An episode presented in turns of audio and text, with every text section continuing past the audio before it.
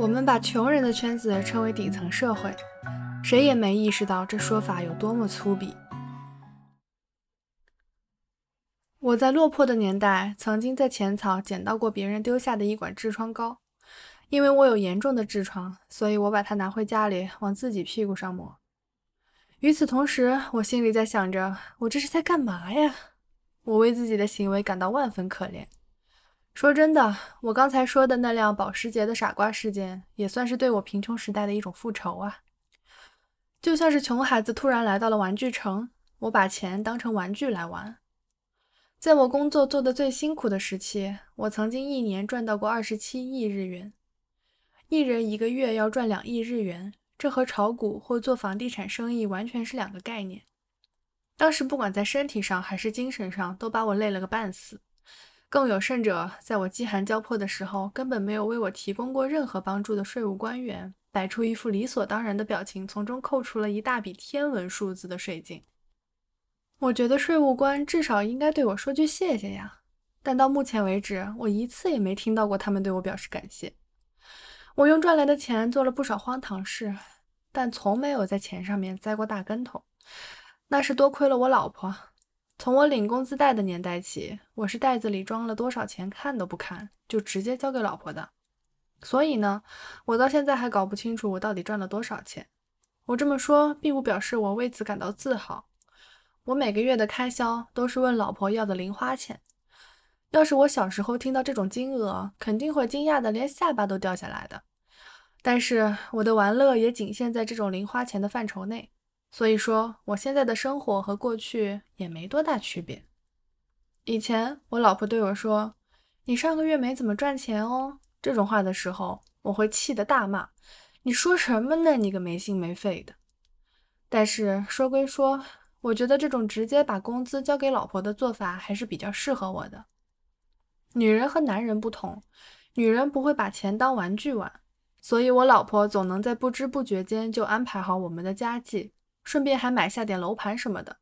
开车行驶在大街上，经纪人手指着对我说：“那个是北野先生的楼盘哦。”这种令我目瞪口呆的事不止发生了一回。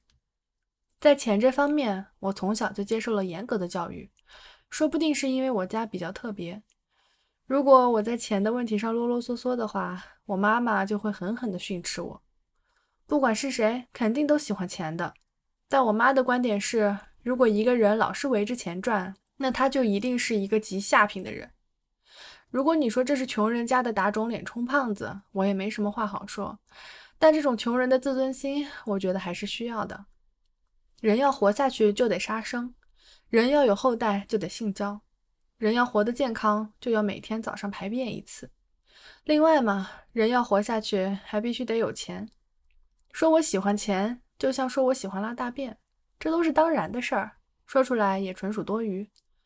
人这种东西呀，不管外表修饰的多么光鲜亮丽，剥掉一层皮后，就只剩下了一堆欲望。但是正因为如此，我们就更应该珍惜那一张皮的尊严。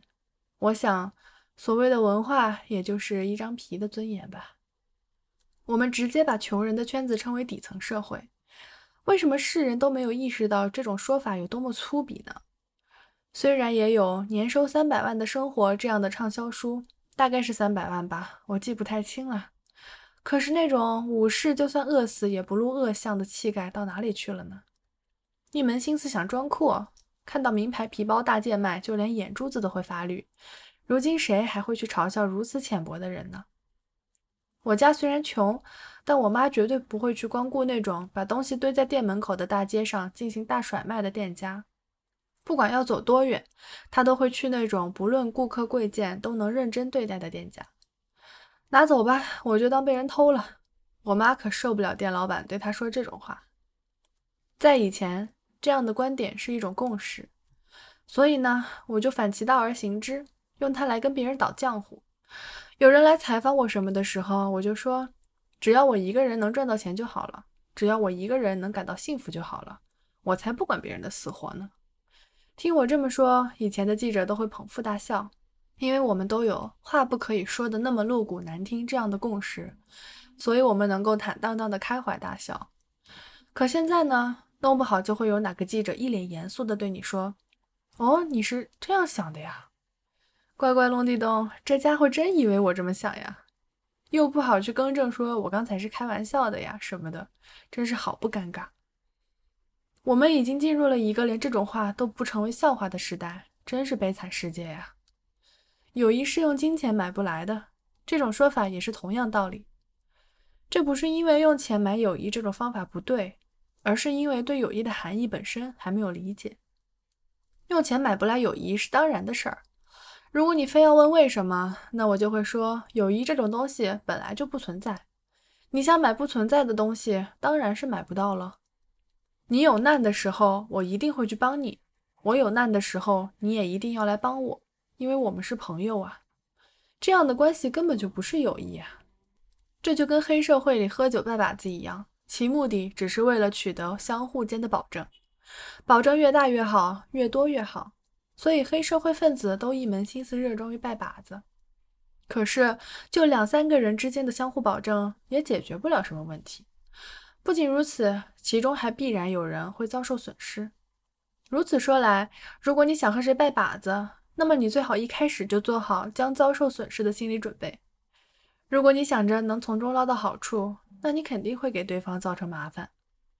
如果你有难，我会随时随地来帮你；但是如果我有难，我就绝对不会出现在你的面前。这样说才对呢。只有一开始双方都这么想，友谊才会成立。以前我帮过你，为什么你现在不帮我？如果你这样想，那只说明你们俩一开始就不存在友谊。什么是真正的友谊？自己有难的时候也不愿意去麻烦朋友，那才是呢。总而言之，友谊就是单方面的为他人付出，而不是从他人那里得到什么。所谓友谊，其实就是对他人的关怀。想从友谊中得到什么，这想法本身就错了。如果从损益得失的角度来考虑，那友谊就只有损失。但是我喜欢那个家伙，如果我知道他有了麻烦，我就想帮他。这完全是自己的一种心理，那你说可以用钱买到或买不到这种心理，是否是无稽之谈呢？不经意的看一下四周，如果你觉得有这样的一个朋友，那你就是幸福的。虽然这样说有点奇怪，但我还是觉得，与其说有多少人为了自己去死，还不如说自己有一个可以为他献出生命的朋友，这样的人才幸福呢。人们说友谊是无价之宝，其实就是这个意思。如此说来，那我又有多少这样的朋友呢？在艺人的圈子里，要彼此成为朋友是不容易的。如果是岁数相差较大的前辈或后辈的关系，那可以说句“你们走红了吗？啥时候请客呀？”然后在一起喝老酒。但是如果在岁数上没有五年、十年的差，那就很难发展成这样的关系。而且，就拿我自己来说吧，像这样关系好的前辈。基本上也都是已经放弃了的人，也就是说，不再想要走红的人。以前因为有曲艺场，艺人可以靠这个生活，所以许多前辈放弃了在电视或别的媒体上表演。这样的前辈对我们这些初出茅庐的演员非常照顾，但对于那些活跃在电视上的前辈来说，即使是有前途的新手，也像是他们的天敌。他们心里一定是这样想的：这个混蛋。这么年轻就走红，看我怎么来收拾他。而对于年龄相仿的艺人来说，当然一开始就是竞争对手了。漫谈与漫才看上去颇为相似，但其实就像足球和棒球，有着天壤之别。所以我从没对林小璐先生燃起过竞争心。可即便如此，我们在同一时期以同样的青年演员身份登上舞台，所以我在心里还是挺在意他的。在电视台的工作忙得我七颠八倒，几乎没时间去浅草时，我心里有时也会想到，林小璐现在在做什么呢？在我的内心一隅，我对她的才能还是蛮认可的。光阴荏苒，二十五年的悠悠岁月就这么溜走了，在不知不觉间，林小璐的大名已为世人所熟知。对林小璐走红的事情，我在前文里啰里啰嗦地讲出了这么一大堆道理。但其实说心里话，哪怕这些道理通通不存在，我还是会为他的成功感到高兴。真了不起啊，真是太好了！促使我这么说的，又是怎样一种心理呢？